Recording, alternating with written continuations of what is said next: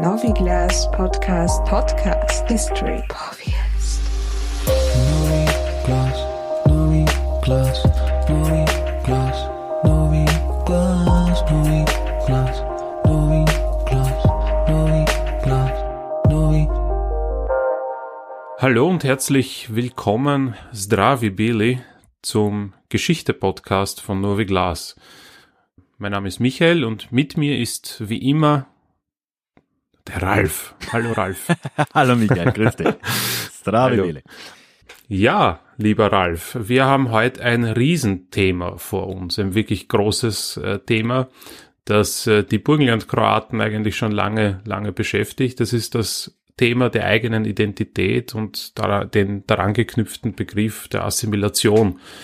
Und diesem Thema wollen wir uns heute über einen Teilaspekt nähern, nämlich der Musik.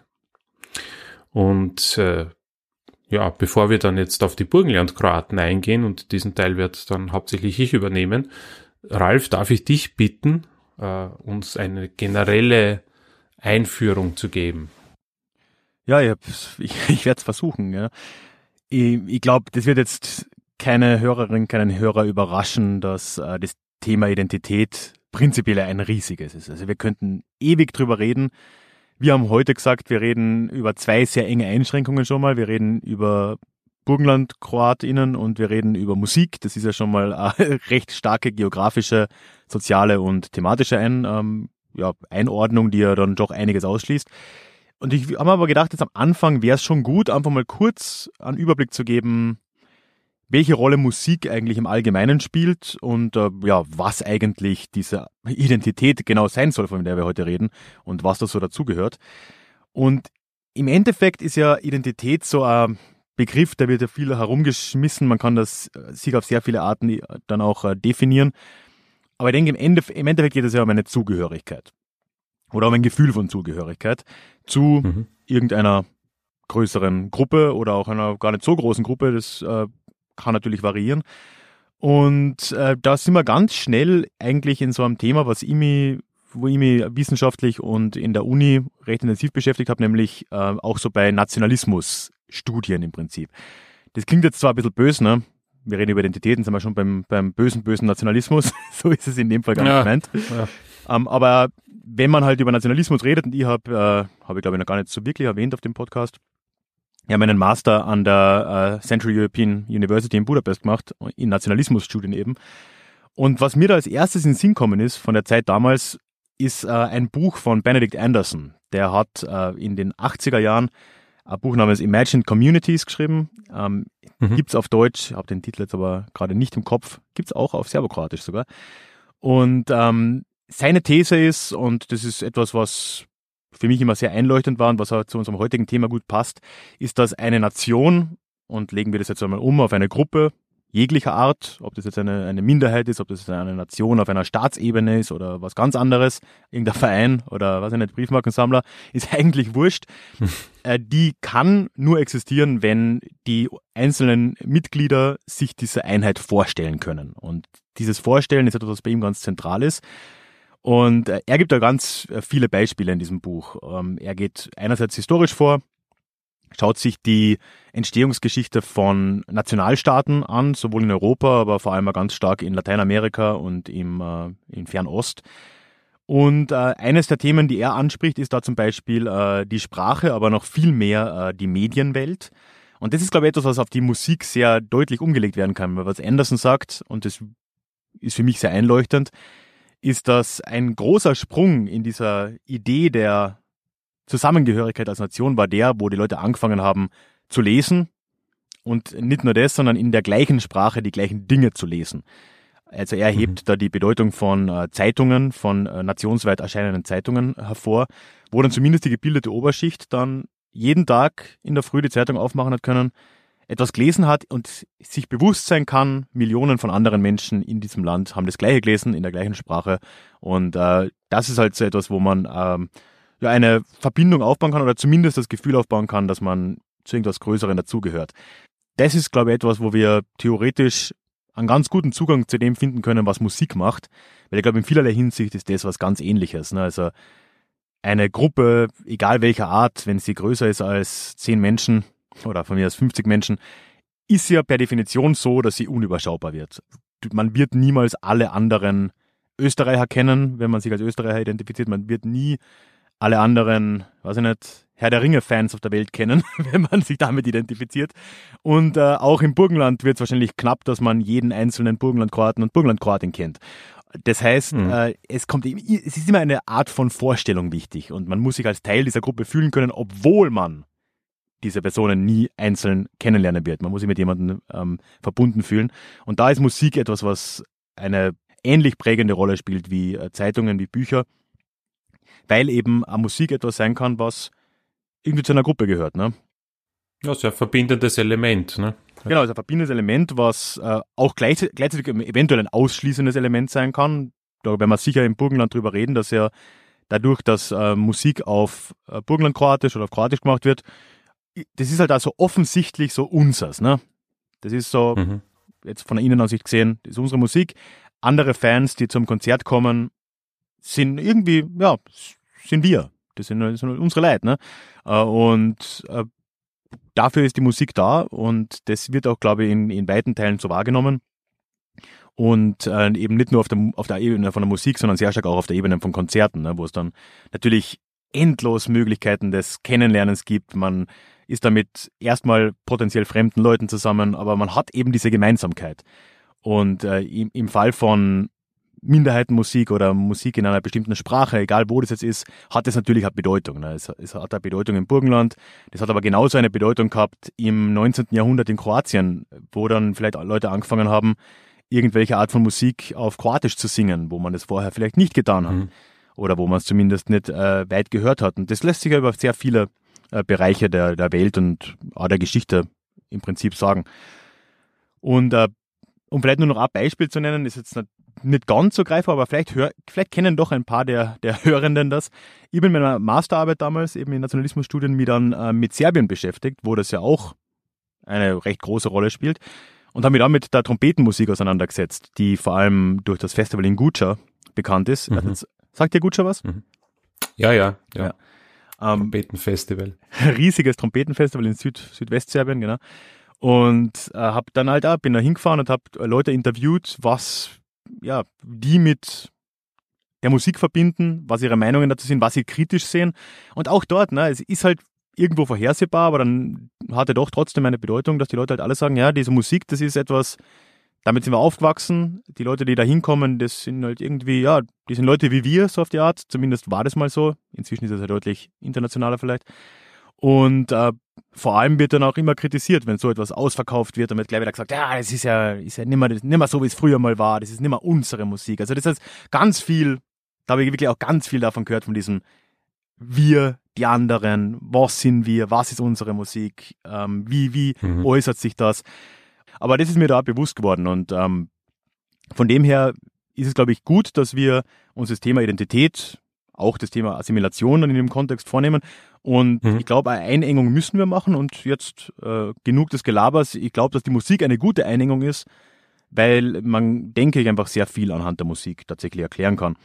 Und äh, da gibt es ein schönes äh, Zitat auch, ähm, wo jetzt leider vergessen habe von wem, aber das kann man ja nachreichen. in einem Paper, das ich für meine Masterarbeit äh, auch gelesen habe, ist äh, über die Musik und über Konzerte, äh, der hat der Autor gesagt, äh, was dort geschieht, ist, dass eine Zusammengehörigkeit, die sonst nur impliziert ist, greifbar wird. Und ich glaube, das ist im Prinzip hm. wirklich etwas, was auf Konzerten passiert, was, auf, äh, was aber auch durch den Konsum von Musik passiert, was aber natürlich auch mit ganz vielen anderen Aspekten der Kultur genauso passieren kann. Wir haben kurz jetzt schon über, über schriftliche Medien und so weiter gesprochen, aber heute soll es eben um Musik gehen. Und da würde es mich jetzt interessieren, wir haben es jetzt ja schon ein bisschen angerissen. Natürlich ist das Burgenland oder die Burgenland-kroatische Welt da jetzt wieder ein gewisser Sonderfall wegen dem Status als Minderheit. Also ich könnte mir vorstellen, dass es dort nochmal ein bisschen anders zugeht. Aber die Musik ist sicher auch sehr zentral. Also willst du uns da mal mit reinnehmen?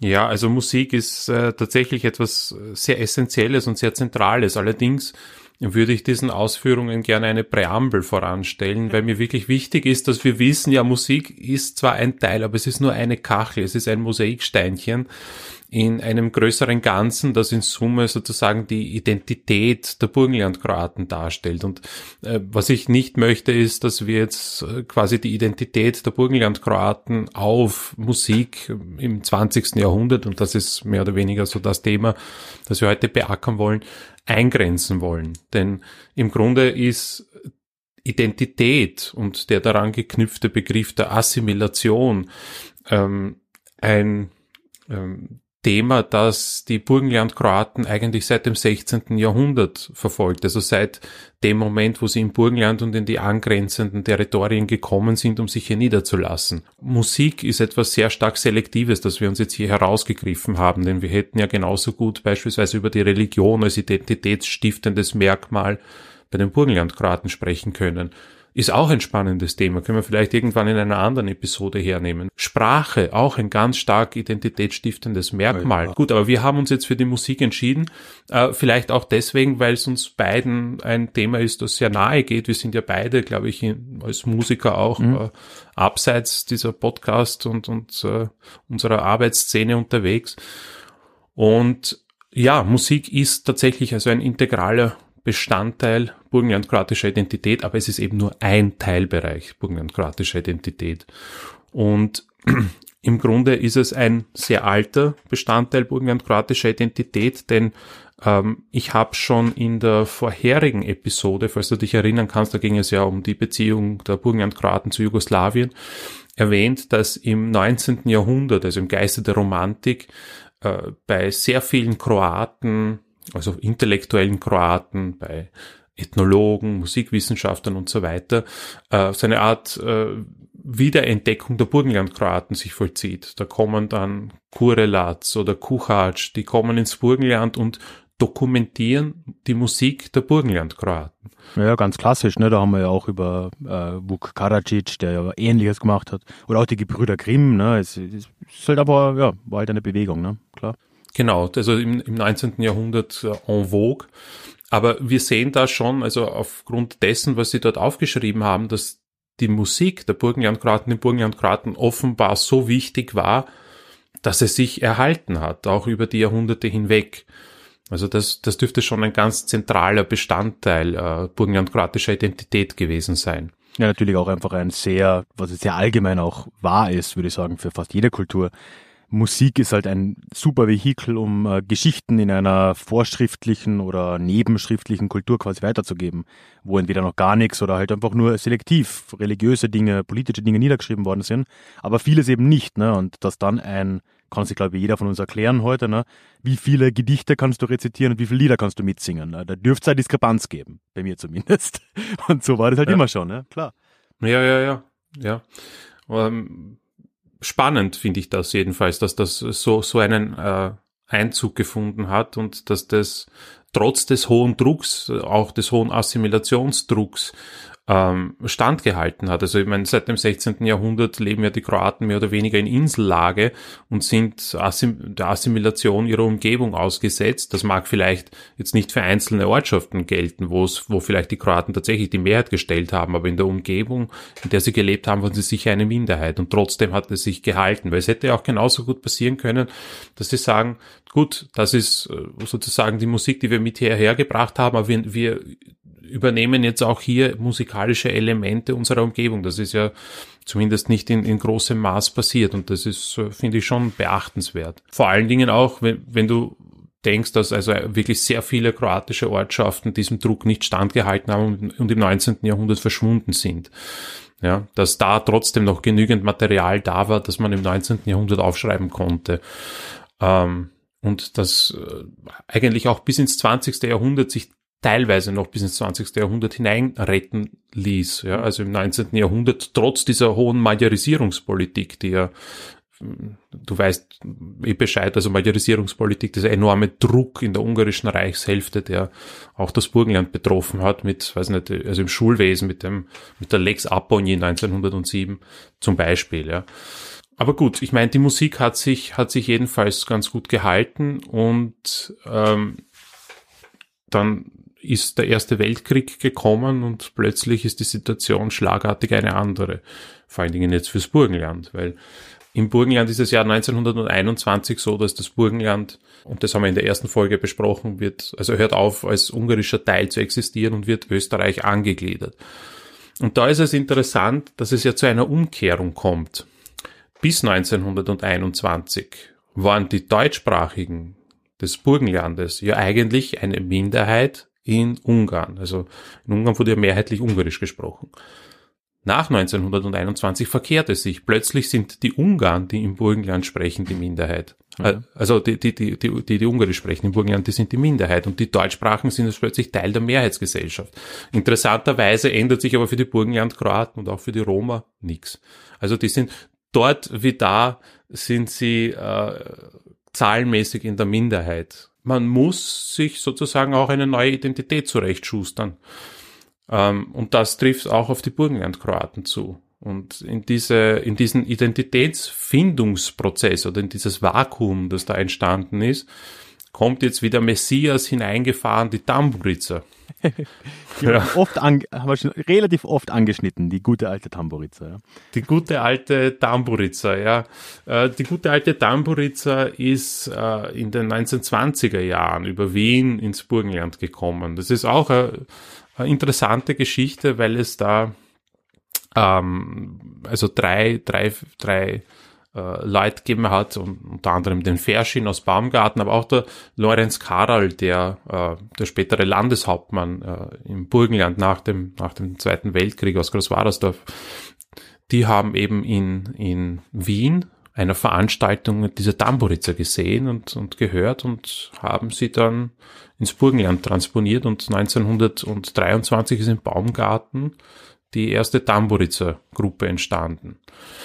Jetzt muss man aber sagen, gut, in dieser Zeit fliegt die Tamburitzer noch so ein bisschen unterm Radar, aber so seit, seit den 1930er Jahren hat sie dann äh, ganz stark an Aufschwung bekommen und ist zu einer Art Symbol für die Burgenland-Kroaten geworden und war aber auch Teil oder ein Teilproblem einer tiefen Spaltung der Burgenlandkroaten zu dieser Zeit. Also in der Zwischenkriegszeit teilen sich die, die Burgenlandkroaten in vielerlei Hinsicht. Zum einen haben wir ja diese Grenzziehung, die sich zwischen Österreich, Ungarn und die Slowakei schiebt, wo, wo noch burgenlandkroatische Ortschaften bestanden haben. Das heißt, das ist einmal so die erste Spaltung, eine tatsächlich geografische Spaltung. Mhm. Ähm, es gibt dann eine sprachliche Spaltung, die in der Zwischenkriegszeit aufbricht, und zwar in der Hinsicht, als zum Beispiel eben der schon genannte Lorenz Karl oder auch Johann Dobrowich ähm, und später dann auch in den 60er Jahren der Hack übrigens, unser Auftraggeber für diesen Podcast. Nicht zu laut, nicht zu kritisch reden, ja, also aufpassen. ja. Ich rede leise.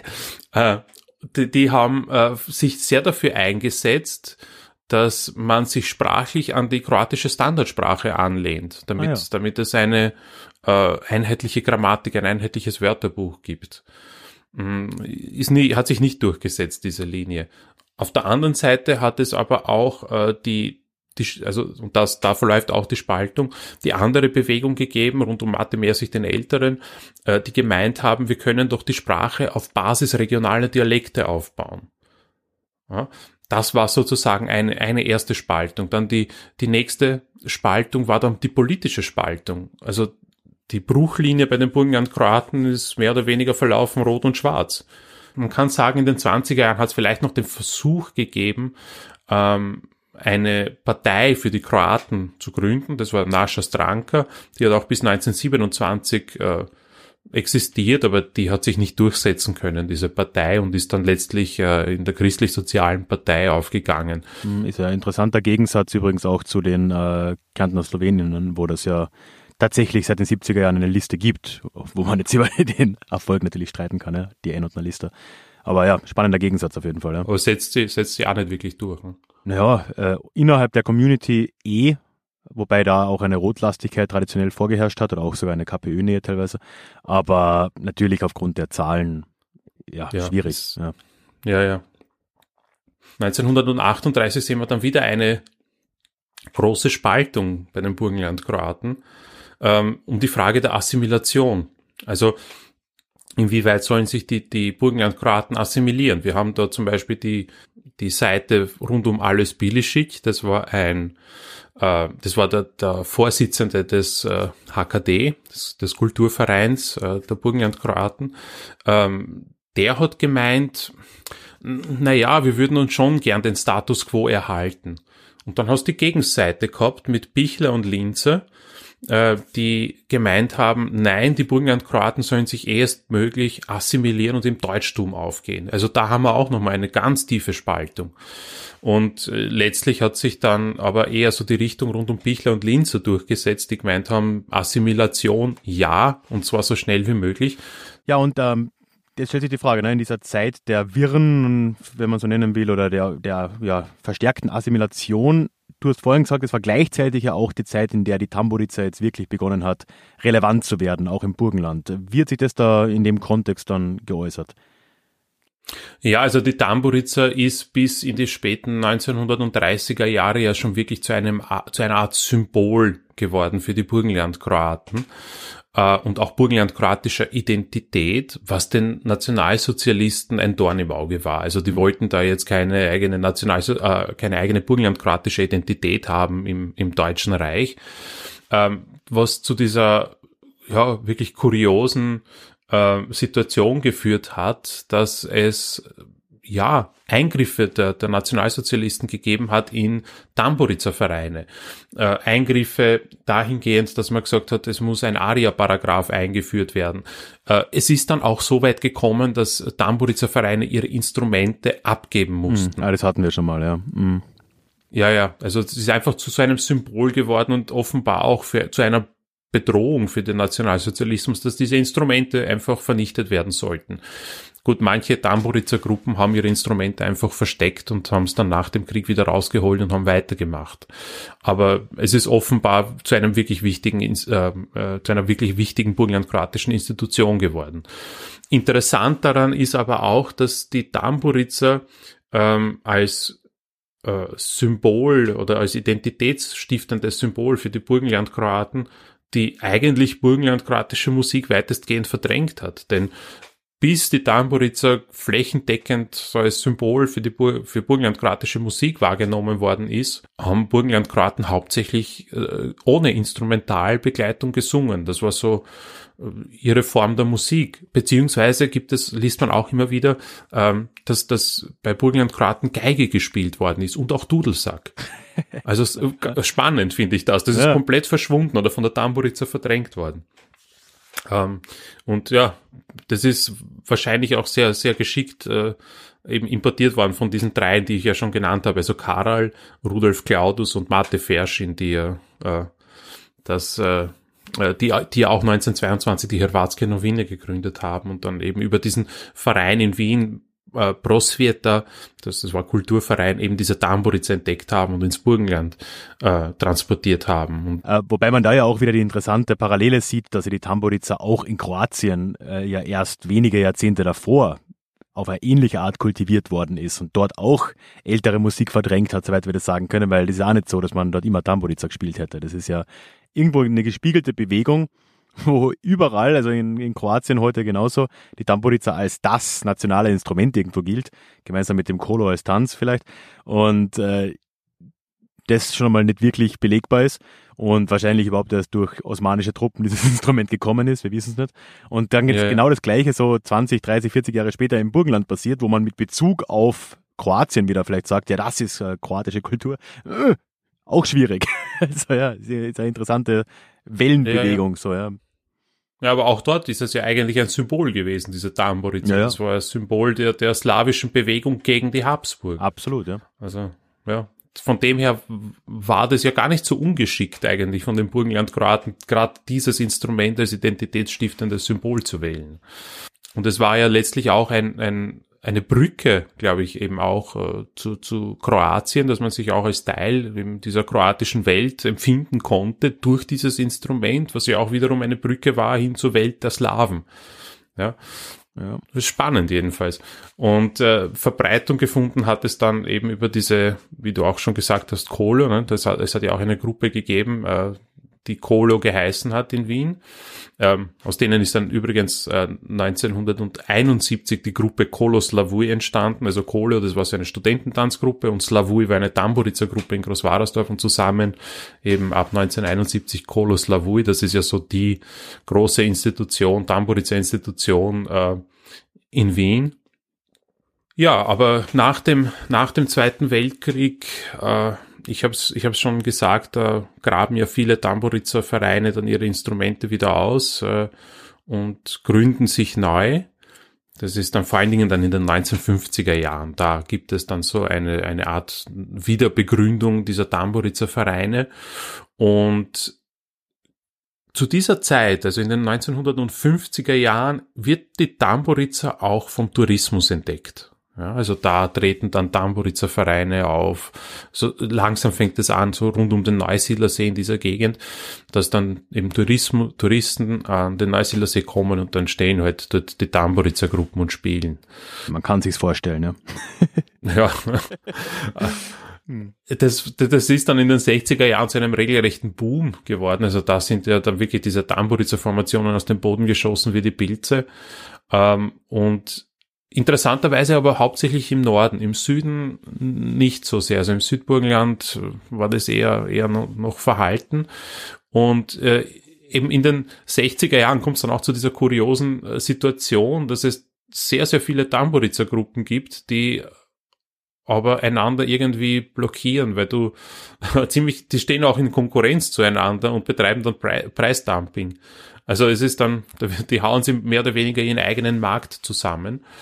Und äh, wenn ich gesagt habe, also dieser Tamburitzer äh, ist so ein identitätsstiftendes Symbol geworden. In den 60er Jahren kommt noch ein zweites Symbol dazu, das mit der Tamburitzer verknüpft ist, nämlich die Tracht.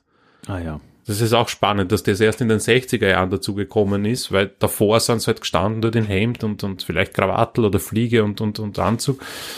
Und jetzt ab den 60er Jahren hast du dann halt so diese, für die Touristen natürlich, die exotischen Völker des Neusiedlersees oder diese, diese Umgebung, ja. die halt mit diesen äh, exotischen Instrumenten da ihre, ihre Masche abziehen. Eigenartig, ja. Ähm, aber es funktioniert. Ich meine, zeitweise gibt's ja bei der Tamburitzer Trausdorf beispielsweise, äh, die haben, die haben in manchen Jahren, in den 60er, 70er Jahren über 170 Auftritte im Jahr. Also da müssen sich die Gruppen dann schon teilen, damit sie auch parallel spielen können bei mehreren äh, Veranstaltungen. Also es ist wirklich ein Kuriosum. Ähm, aber es ist trotzdem noch abhängig so von, von Initiative von Einzelpersonen. Also irgendeiner Person gefällt diese Musik besonders gut und die will das dann im Ort implizieren und so passiert es dann. Ja, das hat sich heute ein bisschen verkehrt. Also so dieses, Tourismusangebot mit Tamburitzer ist ja weitestgehend verschwunden. Heute wirbt ja das Burgenland mit anderen äh, Dingen. Heute wird ja mit Wein geworben, mit Wellness, mit klassischer Musik, mit, weiß nicht, den Heidenfestspielen und weiß der Kuckuck womit. Äh, aber Tamburitzer ist da weitestgehend, weitestgehend vom Radar des Tourismusbüros äh, verschwunden. Ja. ja, das ist etwas, das erinnert mich sehr stark. Ich habe im Zuge meiner Masterarbeit immer so einige Arbeiten gelesen, wo es um äh, World Music zum Beispiel gegangen ist. Das war damals ja noch kein Begriff, also World Music ist ja so ein Marketing-Terminus im Prinzip, der in den 80er Jahren aufgekommen ist, aus Großbritannien mhm. kommend. Äh, was euch aber, glaube ich, im Prinzip da auch auf diese Tamburizer da vollkommen ähm, ja, anwenden lässt, weil es ja komplett eine, eine, Fremdsteuerung quasi dadurch entstanden ist. Ne? Du hast irgendwo diese Gruppen, die sind schon einmal als Eigeninitiative entstanden in den 20er Jahren und dann halt neu nach dem Krieg. Aber dann kommen Gruppen von außen rein, in dem Fall die Touristiker und eben ja diese Gruppen natürlich auch, aber auch die Organisatoren dahinter. Und den, die bringen halt eine Vorstellungs, eine gewisse Vorstellungswelt mit. Ne? Wie haben die äh, Burgenlandkroaten auszusehen? Wie haben sie zu klingen? Und äh, so wird das dann gemacht, aber auch dann wieder eben mit diesem wirtschaftlichen Interesse drunter, dass eben Leute vor Ort das auch wahrnehmen und sagen, ja gut, dann, dann machen wir das jetzt und spielen wir 170 Mal im Jahr und ziehen unsere Trachten an, mhm. die vor zehn Jahren noch keiner getragen hat und äh, spielen wir halt diese Musik. Und das ist eine ganz interessante Entwicklung, die dann, die kannst du überall nachverfolgen, dann in den 80er Jahren mit äh, karibischer Musik, mit afrikanischer Musik, was auch immer es dann war. Das, die Trends haben sich ja schnell abgewechselt und überall ist das Gleiche passiert und immer getrieben eigentlich äh, großteils von außen. Das ist äh, ganz spannend. Ja, ja. ja. Mhm. Aber ich schätze ja mal, das hat sich ja dann doch auch irgendwann, vielleicht war es die, ja, das mangelnde Interesse dann irgendwann als Resultat all dessen dann auch durch, durch burgenlandkroatische Musiker oder es war der, das, ja, der Interessensverlust von außen, den du ja auch gerade beschrieben hast. Aber ich schätze jetzt mal, dann spätestens in den 70er Jahren ist ja auch der musikalische Geschmack ein anderer geworden. Und wenn wir über die letzten 50 Jahre reden wollen, ist Tamburica nicht wirklich der richtige Ort, um über Musik und Identität unter Burgenland-KroatInnen zu reden, ne? Nein, nein, ist es, glaube ich, tatsächlich nicht mehr. Ähm, aber auch interessant, genau diesen Ausverkauf, äh, der da in den 60er und 70er Jahren passiert ist und äh, vielleicht teilweise auch noch in den 80er Jahren, da hat ja auch Brui, und damit greife ich halt ein bisschen vor, äh, so treffend mit dem Begriff des Minderheitenreservats umschrieben. Ja, also du hast da halt eine exotisch angezogene Partie, die halt exotische Musik spielt. Und äh, heute ist es so, dass, dass die, das Interesse an der Tamburitzer Musik auch bei den Burgenland äh, Kroatinnen, Burgenland Kroaten äh, immer stärker abnimmt, weil du sehr häufig auch die Situation hast, dass äh, sehr viele Leute sozusagen sich so auf Deutsch unterhalten und, und immer Deutsch sozial interagieren, aber dann gehen sie halt auf die Bühne und spielen nicht die kroatischen Nummern und that's mhm. it. Also das ist so der, der kroatische Teil in ihrem Leben. Das heißt, es ist, es, man, man hat dieses Konzept auch ein bisschen ad absurdum geführt, wenn du so willst. Und äh, ja, es, es hat sich einfach in, dahingehend auch verkehrt, als die Tamburica halt einfach als, als identitätsstiftendes Symbol bei sehr vielen Burgenland-Kroaten äh, abgenommen hat, weil sich auch Musikgeschmäcker sehr stark gewandelt haben. Also gibt kaum noch äh, irgendwelche jungen Leute, die die Tamburica Musik sozusagen als ihre Lieblingsmusik äh, begreifen würden. Ja, das ist, die Generation stirbt sukzessive aus. Ähm, ja, und das ist dann halt weggebrochen. Also Tamburica ist auch kein sozialer Kit mehr, würde ich sagen, weil früher äh, bis vor ein paar Jahren, vielleicht sogar noch als ich ein Kind war, war es ja so, du hattest äh, sehr vieles im Ort und sehr viel soziale Interaktion ist in einem Ort passiert und du hattest so diesen sozialen Kit über eben Tamburica-Gruppen.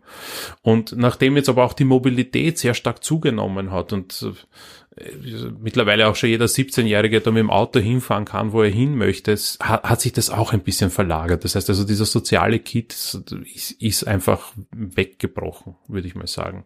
Genau, jetzt haben wir aber eh schon mehrmals, du hast auch schon einen, ein Stichwort mit Brui erfallen lassen, dass natürlich jetzt mit dem ähm, Niedergang, wenn es ein bisschen hart klingt, oder mit dem ja, Einflussverlust der Tamburica, nennen wir es mal so, über die letzten Jahrzehnte, sich da auch was gewandelt hat und ja heute eine äh, ganz andere Musik äh, eine Rolle spielt und vielleicht vor allem noch verstärkt vor 30, 40 Jahren vor allem die Rockmusik eine große Rolle gespielt hat. Wie war da so die Entwicklung hin zu Brui und, und dann vielleicht auch danach? Ich glaube, ganz wesentlich auch für die textliche Entwicklung äh, von Brui und auch anderen Bands in dieser Zeit oder nach, nach Brui war eine tiefe Spaltung bei den Burgenland-Kroaten, die nach dem Zweiten Weltkrieg offen zutage getreten ist. Äh, Im Wesentlichen hat sich diese Konfrontation abgespielt zwischen äh, Fritz Roback auf der einen Seite und ja, dem Johann Müller auf der anderen Seite. Das waren die zwei Streithanseln, äh, die jeweils die, die, äh, die zwei, zwischen zwei Alternativen gestanden oder die für zwei Alternativen gestanden sind. Robak für die Assimilation und, und, und Müller sozusagen mit, mit dem Kulturverein, mit dem kroatischen Kulturverein für das Beibehalten des, des Kroatischen oder für die Bewahrung sozusagen des, des Kroatischen. Ähm, ohne da jetzt allzu sehr eingehen zu wollen auf weiß nicht, Staatsvertragsverhandlungen 47, wo es ja da auch nochmal jugoslawische Forderungen gegeben hat und äh, oder den Staatsvertrag 55 mit Artikel 7 Wär, wie haben wir schon das letzte Mal gesagt, eine eigene Folge wert. muss mal eine Folge werden, das kommen wir immer wieder drüber. das wird passieren, genau. Ja. Ähm, aber ja, jedenfalls ist so ab den 50er Jahren auch so eine Art Euphorie unter den Burgenlandkroaten spürbar, die aber dann abebbt. Also nach dem Staatsvertrag und hin, zum Ende der 50er Jahre hin ebbt es ein bisschen ab. Und diese Konfrontation spitzt sich zu zwischen, wie gesagt, eben diesem ÖVP-nahen äh, kroatischen Kulturverein unter Johann Müller und dem, also ein bisschen ein sperriger Name, Präsidium der Bürgermeister- und Vizebürgermeisterkonferenz der kroatischen und gemischtsprachigen Gemeinden des Burgenlandes, kurz Bürgermeisterkonferenz. Die ist 1977 gegründet worden, war SPÖ-nah und eben geführt vom, vom SPÖ-Bürgermeister von Steinbrunn, ehemals Stinkenbrunn, Fritz Robak. Und die zwei haben sich's mehr oder weniger gegeben in den 60er und 70er bis in die 80er Jahre hinein. Ähm, und ja, in den 60er Jahren haben sich also diese Positionen noch hineinzementiert und die, die Seiten sind einander mehr oder weniger unversöhnlich äh, gegenübergestanden. Äh, wobei man so in der Nachschau schon sagen muss, ich meine, im, im Grunde Robak hat da wirklich, wirklich großen Schaden angerichtet, indem er da diese Assimilation unter den Burgenland-Kroaten vorangetrieben hat. Also der hat den, den, der burgenland-kroatischen Volksgruppe damit wirklich keinen Dienst erwiesen. Ähm, muss man halt in, heute so, so sehen, denke ich. Äh, interessant ist da daran aber auch, dass die Großparteien SPÖ und ÖVP sich da aber eher so rausgehalten haben. Die haben gesagt, gut, wir haben unsere Vorfeldorganisationen, wenn du so willst. Also die SPÖ hat sich da auf den Robak halt verlassen, das ist das, was der Robak da sagt. Und der Robak hat sich ja selbst auch als legitimer Vertreter der Burgenland-Kroaten gesehen, dass, dass man halt die Linie verfolgen. Und die ÖVP hat gesagt, na gut, wir verfolgen halt die Politik des äh, kroatischen Kulturvereins. Die werden schon wissen, was tun. Die sind ja. der legitime Vertreter der Burgenland-Kroaten. Also da gibt's auch seinen Führungsanspruch, wer darf jetzt da für die Burgenland-Kroaten sprechen und wer nicht. Und da war auch ein Kompromiss nicht mehr wirklich möglich. Ich meine, es hat äh, ein bisschen einen, einen Versuch gegeben 1973 mit dem Symposium Kroatikon, das ja auch wieder unser jetziger Dienstgeber, wenn du wenn du mhm. so willst, der Hack äh, ins Leben gerufen hat. Und die haben versucht, sozusagen diese hauptsächlich emotional geführte, zumindest das mein Eindruck, äh, Debatte auf, äh, in einen wissenschaftlichen Diskurs und in eine wissenschaftliche Diskussion zu überführen. Ähm, das ist dann allerdings nicht mehr weiterverfolgt worden. Und äh, man sollte auch meinen, dass das Volksgruppengesetz 1976 vielleicht Erleichterungen in dieser Frage gebracht hätte. Äh, denkst du, es hat sogar noch äh, die Sache ein bisschen verkompliziert, weil jetzt gab es dann äh, plötzlich den äh, Volksgruppenbeirat. Und jetzt ist der Streit losgegangen, wen schickt man hin, wer, wer darf den Vorsitz haben, ja, und das, ich meine, der ist ja erst 1993 besetzt worden, der Volksgruppenbeirat. Also es ist schon eine ziemliche, ziemliche Streiterei immer gewesen. Und äh, im Grunde ist es dann erst beigelegt worden, dieser Streit, nachdem äh, also der Robak dann in Pension gegangen ist, also glaube ich dann 94 gestorben. Mhm. und auch der, der Müller ist dann in äh, in Pension gegangen und damit ist dann ein bisschen Ruhe reingekehrt. Aber gut, ich meine, in den 70er Jahren hat sich dann viel getan. Es ist dann so die erste ORF-Radiosendung äh, aufgekommen mit kroatischer Sprache, dann in den 80er Jahren TV-Sendung für die, für die Burgenland-Kroaten. 85 hat es dann diese Ortstafel-Verschönerungsaktion gegeben, wo man elf Tafeln aufgehängt hat, ähm, also so zweisprachige Ortstafeln. Äh, es ist dann die Amtssprache anerkannt worden und dann halt im Juli 2000 sind dann Ortstafeln, die zweisprachigen Ortstafeln im Burgenland aufgestellt worden, beziehungsweise dann später noch, äh, glaube elf Jahre später, äh, dann auch nochmal vier Ortstafeln sind dann noch nachträglich aufgestellt worden, so dass wir heute 51 Ortstafeln im Burgenland stehen haben, die eben Deutsch und Kroatisch sind. Äh, und vor diesem Hintergrund eben, vor dieser politischen Eskalation zwischen SPÖ und ÖVP oder so zwischen dieser Bürgermeisterkonferenz und dem kroatischen Kulturverein und all diesen Komplikationen, die daran hängen, ähm, ist glaube ich, bei, bei, bei den Mitgliedern von Brui, die ja auch politisch engagiert waren, so auch der Gedanke entstanden, eigentlich müsste man da auch was machen. Die haben sich da auch engagiert. Ähm, und die sind ja aus dieser 68er Bewegung letztlich ähm, oder haben diesen Geist der 68er Bewegung vielleicht in sich getragen und sind aus dieser Tamburitzer Szene ja, und da haben wir wieder die Tamburitzer, ja, alles ja. kroatische Sein, alles, alles, das kroatische Wesen wird in der Tamburitzer geboren. Ja, ich sag mal, von der Tamburitzer zur Stromgitarre, so weit ist. nein, nein, das ist wieder ein Kotzensprung.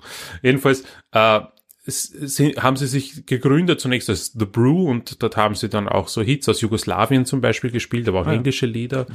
Ähm, und dann so 76, 1976 haben sie dann so die erste selbstgeschriebene Single mit Rosmaria Rastie äh, rausgebracht und da hört man schon noch ganz stark so dieses Element der Tamburiza raus. Also da, da sieht man, wo sie musikalisch sozialisiert worden sind. Das hat sich allerdings dann aufgelöst äh, 1979 und 1980 neu gegründet als Brui. Und Brui waren ähm, für die Identität der Burgenlandkroaten oder einiger Burgenlandkroaten sicherlich ganz, ganz wichtig, weil sie sehr viele äh, Probleme dieser Zeit sehr pointiert auf den Punkt gebracht haben. Mit dem ersten Album Gehen wir Krovoden schauen, ich meine, schon allein der Titel ist ja Programm, wenn du so willst. Also genau, was du vorher gemeint hast, ne? dieses Minderheitenreservat. Genau, das ist auch genau. das ist auch ein Begriff, der gerade in diesem Lied, also das ein, ein Lied auf dieser Platte heißt ja auch Geh mal schauen und dort kommt dann auch dieses äh, Minderheitenreservat vor oder Kolikos Motosmo oder Misliš daje Dobrobilo, wo es dann auch so um dieses Pendlerwesen geht und dass man sich dann eben äh, auch deswegen assimiliert, wenn man nach Wien kommt und dann dort auch dieser mit latentem Rassismus konfrontiert ist, wenn, wenn, wenn da irgendwer dann sagt, ja, du Tschusch, ja, oder, also, schwierige Zeit, sagen wir es mal so. Ja, also da, da gibt's äh, zum einen natürlich sehr stark die Bezüge noch zu dieser alten Tamburitzer Musik, aber du merkst schon, das ist, die, die ganze Platte ist ein politisches Statement, ja. Und das war schon, glaube ich, ganz wichtig auch für die Burgenland-Kroaten, dass, dass erstens einmal diese Themen auch in dieser Form angesprochen werden. Ähm, und ja, sie haben auch gute Musik gemacht. Die haben Konzerte gespielt, die Leute sind zum, zum Teil in Autos zu zehnt drin gesessen, wo es das schon zu zweit heute eng wäre. Nur damit sie die Brui sehen können. Und ähm, also das war schon ein, ein, ein Riesending.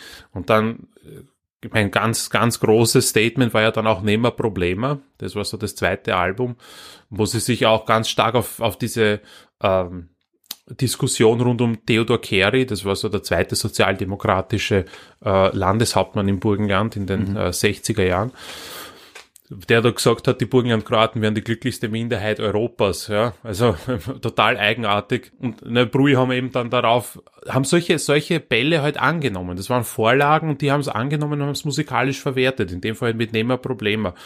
Ich würde sagen, dann ein bisschen später, in den späteren Alben, Daham, Simotamo, Kavur Deutsch, ähm, ist die Politik, glaube ich, dann schon ein bisschen so am Abklingen. Also es ist nicht mehr so dieser ganz rebellische Politgeist der ersten Alben, also das Politische nimmt vielleicht so ein bisschen ab und aber diametral entgegengestellt nimmt dafür die musikalische Qualität sehr stark zu. Hm.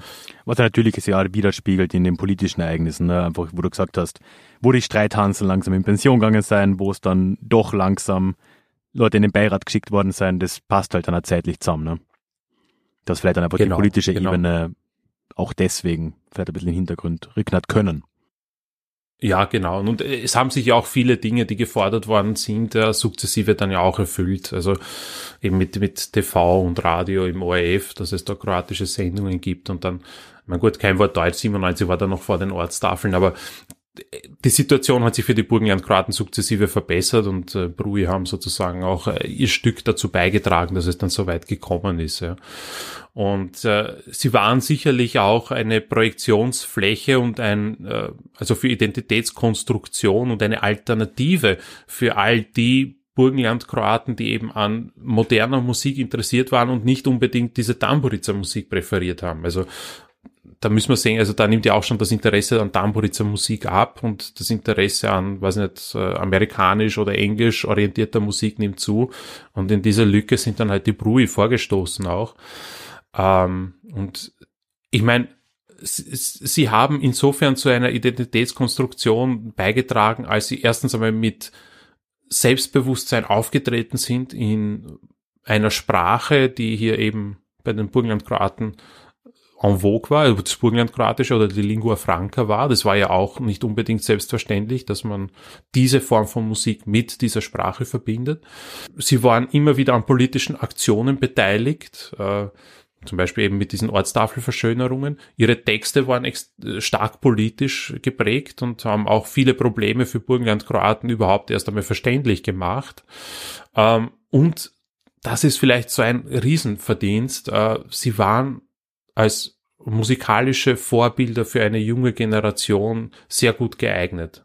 Also sehr viele jetzt aus der burgenland-kroatischen Szene äh, erwachsene Musiker kommen eben aus dieser Szene und haben Brui sozusagen als, als Vorbild. Aber es gab nicht nur Brui, die diese Vorbildfunktion vielleicht ausgefüllt haben und die auch äh, wichtige Projektionsfläche waren für die Burgenland-Kroaten. Es hat auch andere Gruppen gegeben, wie zum Beispiel die Bugs. Ja. Ah, ja. Bugs ist aber äh, eine etwas andere, ein, ein, ein, haben einen etwas anderen Zugang gewählt als Brui. Brui, die, sagen wir mal, stark politisch geprägte Band, ja, mit, mit politischen Statements in ihren Texten. Bugs dagegen fast schon betonte, äh, be betonte Distanz zur Politik. Jetzt kann man natürlich fragen, gut, aber inwieweit haben dann die Bugs dazu beigetragen? Bugs waren extrem wichtig für die, für die Burgenland-Kroaten, weil sie eigentlich von keinem Burgenland-kroatischen Fest wegzudenken waren. Die Leute sind auch dorthin gefahren zu diesen Events, weil die Bugs erstens fantastische Musiker sind und es war für die Burgenland-Kroaten die Möglichkeit, zu einem Fest zu gehen, wo sie wo, wo andere Burgenland-Kroaten sind und man konnte einander kennenlernen. Ja, ähm, es war, wenn du so willst, wir sind ja Freunde von überspitzten Thesen und überspitzten Formulierungen. Absolut. Das Tinder der 70er und 80er Jahre, wenn du das so sehen willst. Ich habe es ja versucht, diplomatisch zu sagen in meiner Einleitung, so ja, gemeinsames Erleben, aber ja, so, so geht's auch. Ja. Nein, aber das, das war schon, das war schon ähm, auch wichtig, ja, für, für einen, für einen Fortbestand der, der Burgenland-kroatischen Gruppe, dass, dass auch Burgenland-Kroatinnen und Burgenland-Kroaten eine Möglichkeit hatten, wo sie aufeinander treffen konnten in einem Kontext eben mit kroatischer Musik, äh, halt irgendwie bei, bei diesen kroatischen Festeln, ja, da Mladinje zum Beispiel. Das war schon, glaube ich, auch äh, ganz wesentlich für die Identitätsstiftung der Burgenland-Kroaten. Und Bugs waren halt auch eine Alternative im Pop-Bereich. Das war für Leute attraktiv, die eben diese Tamburica nicht mehr hören konnten, denen aber die Brui auch zu wild waren, weil Brui, das war wirklich, das war wüde Partie zu dieser Zeit, ja. Und Bugs dagegen, das, die war musikalisch extrem solide, sind es auch heute noch und, und waren aber unaufgeregt, würde ich mal sagen. Also sehr, sehr, sehr, sehr gute Musik, um, um, um, uh, um, um den Puls nicht, nicht uh, bis zum Anschlag hochzufahren, sondern wirklich eine, eine, eine, eine gute Musik, zu der man gut, gut tanzen konnte, die man sich gut anhören konnte. Ähm, ja, und ich meine, der Erfolg hat ihnen ja recht gegeben. Sie haben im Laufe ihrer Karriere über 1000 Auftritte gespielt. Das ist ja Wahnsinn. Man muss aber auch sagen, sie, die Bugs waren immer in einer sehr, ja, sehr undankbaren Situation weil ihnen von Veranstalterseite immer wieder Platten ans Herz gelegt wurden und Musik ans Herz gelegt wurde, die sie äh, bei, den, bei den nächsten Auftritten spielen sollten, um jugoslawische Gruppen im Burgenland überhaupt erst bekannt zu mhm. machen. In Vorbereitung für eine Tour ah, jugoslawischer Bands quasi. Ja. Genau, und die jugoslawischen Bands, die jetzt dann quasi von den Parks und das Volk gebracht wurden, die sind dann hergekommen als die großen Stars und haben groß abgecasht. Also da waren sie immer in einer wirklich undankbaren Situation. Ähm, aber ich, ich meine, da, dafür, wie soll ich sagen, dafür, dafür wurde ihnen dann, glaube ich, auch nicht immer so der, der Respekt gezollt, den sie, den sie eigentlich verdient hätten. Genau, also sie, sie waren mehr oder weniger der Unterhaltungslieferant für die Burgenlandskroaten und das ist auch, das ist ein Aspekt, der nicht, nicht immer so im Vordergrund steht, der aber immens wichtig ist man kann ja schon mal jetzt ankündigen, es wird in Kürze, also wir nehmen jetzt gerade auf und wir haben in eineinhalb Stunden schon einen Termin und werden tatsächlich dann noch eine Bonusfolge, die dann im äh, Juni erscheinen wird, aufnehmen, wo der Ferry von Pax und der Joschko von äh, Brui und äh, dann noch unser quasi Chef und Sohn von Joschko, es ist alles, also ein bisschen, äh, ihr, es kennt schon jeder jeden, gell? aber auf jeden Fall, wenn wir uns da zusammensetzen und mal ein bisschen mit denen auch reden, wie äh, sie das wahrgenommen haben. Also da werden wir sicher noch um einiges mehr in die Tiefe gehen. Ja. Da kann man auf jeden Fall sich schon mal drauf freuen und es wird dann auch äh, zu großen Teilen in Kroatisch sein. Aber, Michael, wir kommen ja auch hier nicht drum herum. Mhm. Wir müssen auch hier nochmal auf Kroatisch was liefern. Und ich denke, wir haben es jetzt schon ein bisschen angekündigt. Reden wir doch mal drüber, was wir eigentlich mit dieser Musik, mit dieser Glasbar da zu tun haben.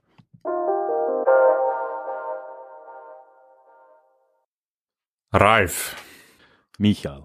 Povi polik dušije. Ča ti imaš z mužikom stuna? Uh, ča imam za mužikom? A, ok, a, pa m- ja sviram gitaru. Mislim da smo već uh, pričali smo o tome i um, pa meni je uvijek bilo važno kao misliš ti rock glazba mi je bilo od ne znam tate i, i svi u, u obitelji, svi su uh, slušali rock glazbu i, i ja sam to već kao tineđer i prije toga mi je to bilo drago i e, želio sam svirat uh, gitaru i to sam uh, da, sad ne znam koliko godina sviram, 15, nešto tako. I uh, sviram u bendu i, i sve to, ali recimo, naravno ne znam ja ništa o, o, o glazbi u Burgenlandu, nemam ja pojma. Ali šta meni je bilo važno kad sam uh, naučio hrvatski, ili kad sam učio hrvatski, naučio sam to nikada, um, bilo mi je a, muzika iz a, a, bivše Ju- Jugoslavije. Ja sam puno um, slušao a, Bijelo dugme i a, Prljavo kazalište, Plavi orkestar, a, ne znam, EKV, Ekaterina Velika, a, električni orgazam, sve to. to. To mi je bilo baš, baš super, baš cool glazba. I mislim da možda i pak su to sigurno onda svirali u, u, u Austriji, tako se čuje. Ali ti, ti uh, sviraš uh, šta je uh, drums na, na, na hrvatskom? Bubnje. Ja, ja, si, ja si bubnjam, da. Da, i, i, i ti si u, u, u uh, hrvatskim bendovima, je li to tako? Reci, naš, reci nas malo šta ti tamo radiš. Da, da, da. Um, da, ja, ja si igram u nekoliki bendi ovdje u gradišću. Uh, zapravo nepoznatije grupe s kimi sam ja asociiran, to su gradišćansko-hrvatske grupe, elektrikeri i turbokrovodi. Mhm. Um, če je, ja, če, če se mora videti i kod dica krovodna roka. Um, also, ili ćemo tako reći, nova generacija krovodna roka. Um, ja sad, če, kao dugo si ja sada mužikan? Ja si sada znam da, pa, 17, 17 let ili tako, mora biti slično, 18 da. let, jur sada, Da, da. uh, sada igran. Um, ja, ja, ja sam jako zadovoljan z tim kako je do sada bižalo zapravo eh, jo, pri korona situaciji, ku, ku sad si uptimo, uh, ni bilo moguće da, da si zopet malo sviran, ali um, sada u vikend smo snimili novi musik video A, s- s Turbo Krovodi, ter sam bil jako vesel, da, s- da sada po meseci, kada ni bilo moguće da sam se zopet mogao strefiti z drugimi uh, muzičari Turbo Krovodovi, da moramo skupaj igrat uh, i čas skupaj delati, to, to me jako veselilo. Pa i uskoro će biti moguće da opet svirate uživo. Nadam se. Da, da, da, da, da. Da, i ja mi- se ufam da. I mislim i meni će biti vrlo zanimljivo da samo čuti kako ili šta ti misliš o kao o glazbe uh, bruja, ne, bru, bru, Mhm. brujima. A je, Bruji. bruji. Da, ali genitiv. Če, če ja mislim prek bruje. A, da, e, če ovdje, ovdje zabi gramatiku, mislim, če, me, me, če, če si šproh police. E, špropuje. Ok. Pa naravno. Moraš, pa imaš padeže, pr- prate, moraš da znaš svoje Ajde. padeže. E, i, i, i ćemo to, to um, i mislim u razgovoru sa, sa, sa Joškom i, i, i, i sa Ferijem ćemo to i, i, i malo čuti. Šta su razlike recimo današnjeg ili ne, novog roka, Novo- recimo novog roka u, u, u gradišće i, i, i ona st- stara škola, recimo. I, pa, A, I to je bil jedan band zapravo, ti su se zvali Stara škola. ne znam, šta su oni... I to, i to, i to je jedan band iz, iz Krovodn roka, da, ti su pred nekoliko let su, su igrali skupaj sviradali. A, Jo, su, bili, su bili Vidiš, isto jedna, vidiš. jedna formacija. I, I ćemo to sve a, vidjeti u, u bonus formatu. Baš mi je drago. I A, Ralf, poslušaj, sad, sad, si si vse, sad si vse čul prek Paksov, prek Brujev, prek uh, turbokrovodov, elektrikerov in tako dalje. Ćeš si ti sada popas poslušati gradišćansko-hrvatsko mužiku? Ili ne? Smo ti načinili gustera. pa malo da, malo da. Nis, nisam puno a, slušao sad. Mislim, je, moram još malo, malo više a, slušati a, Paksa. To sam samo Okay. jednu, jednu pjesmu a, poslušao. Pruji mi, mi se sviđa i pa mislim da. Meni, je uvijek zanimljivo vaš naglasak i sve to. To mi je, mislim da je cool. I, I već znam glazbu iz Jugoslavije, znači da trebam nešto novo. Zašto ne? Da.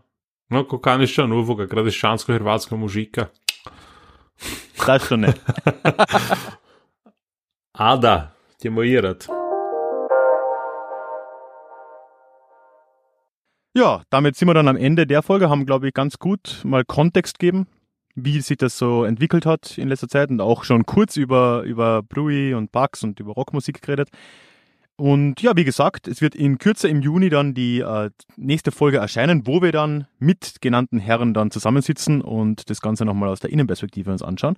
Ich freue mich auf jeden Fall, wenn äh, dann alle Hörenden hoffentlich wieder dabei sind. Das wird dann eine Folge, die fast ausschließlich auf Kroatisch sein wird. Ich habe innerle, innerliche Angstzustände, aber es wird schon gehen. Ralf, wir werden immer besser mit, mit unserem Kroatisch. Es, es wird, es wird. Es Lang, wird. Langsam verstehe ich sogar das Burgenland-Kraworisch. Das wird schon.